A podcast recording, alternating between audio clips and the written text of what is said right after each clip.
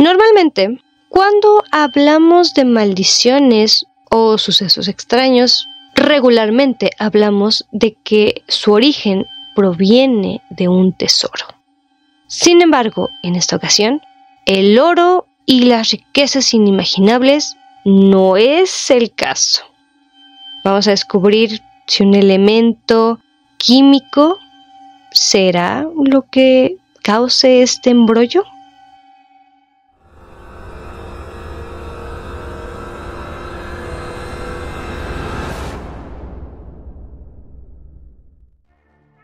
Viajeros y viajeras, sean bienvenidos una vez más a esta travesía de leyendas, cuentos, mitos e historias mexicanas.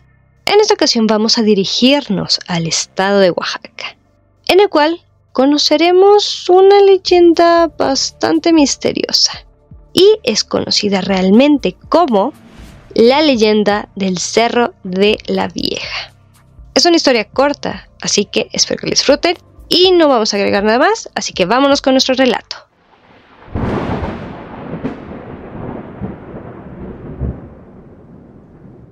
Los habitantes del municipio de San Pedro Mixtepec, el cual se encuentra en el estado de Oaxaca, relatan que antes de que este territorio fuera poblado, era un lugar en el cual la cacería era la principal actividad.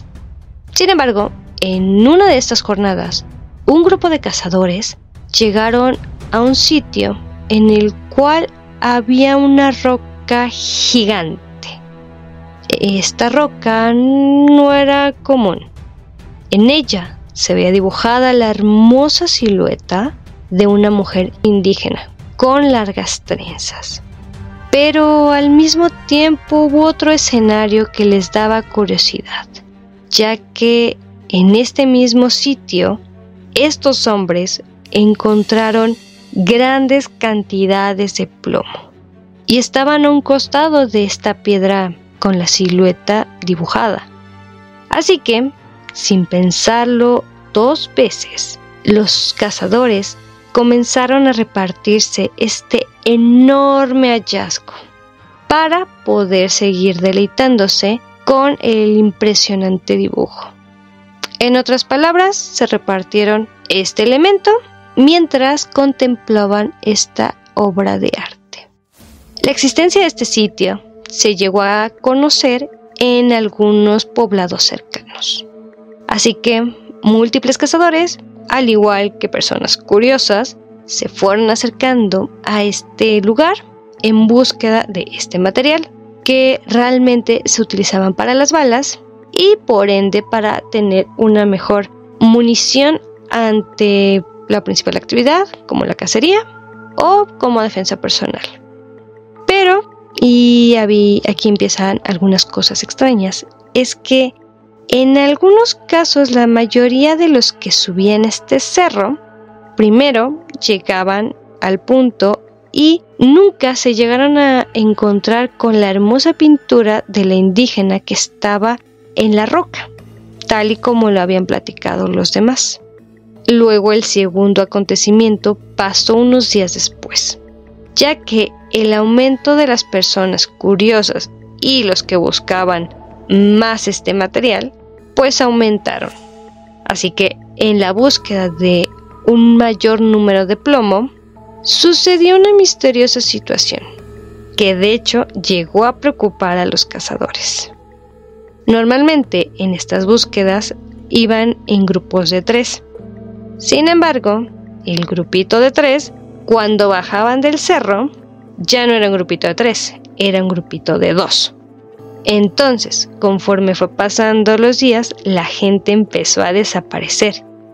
Y de esta manera, los cazadores y las demás personas que vivían en ese poblado y en los alrededores comenzaron a señalar el lugar estaba encantado. Así que muchos han sacado conclusiones de que los protagonistas que están ahí afirman que la causa de las apariciones misteriosas es que el que se encuentre con la figura o la pintura de la mujer en la roca usualmente no regresaba de este lugar porque la gran mayoría de las personas que sí regresaban únicamente se enfocaron en ir por el plomo y regresar.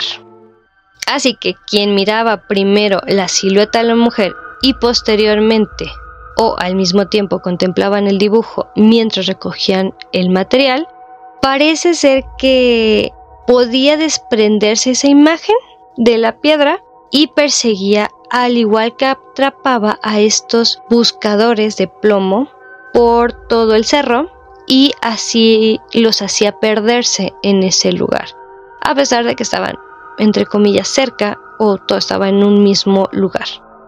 De esta forma, pues las personas fueron desapareciendo y muchos también sacaron esa conclusión debido a que cuando no se encontraban a esas personas que se separaban de los grupitos de tres, pues escuchaba un grito de hombres aterrados. En ese mismo instante que escuchaban los gritos, curiosamente veías a los grupitos separarse en el, el par que bajaba y pues ya no encontrabas a la persona que hacía falta. Esta fue la conclusión de que este lugar estaba encantado y que se tuviera mucho cuidado porque pues parecía maldito ante este hallazgo del plomo. Como si fuera una maldición realmente de una mujer que protege el plomo de este cerro. Esa es la historia de este lugar y desde entonces se le nombró como el Cerro de la Vieja por la aparición que se presenta en este sitio. Sin nada más, esta es la historia de hoy. Espero que la hayan disfrutado y vámonos con nuestra despedida. Si te ha agradado el episodio de hoy, te agradecería bastante si me ayudas a compartirlo, ya sea con amigos, familiares o personas que sepas que les interese este tipo de historias. Asimismo, te invito a que me sigas en cualquiera de mis plataformas, YouTube como El Gendaren de México, y Spotify en Anchor como Historias Mexicanas. Y sin nada más que agregar, yo espero que tengas una muy buena mañana o una excelente tarde o una amena noche. Nos estaremos escuchando en el siguiente episodio con un nuevo destino y un nuevo relato. Hasta pronto, bye.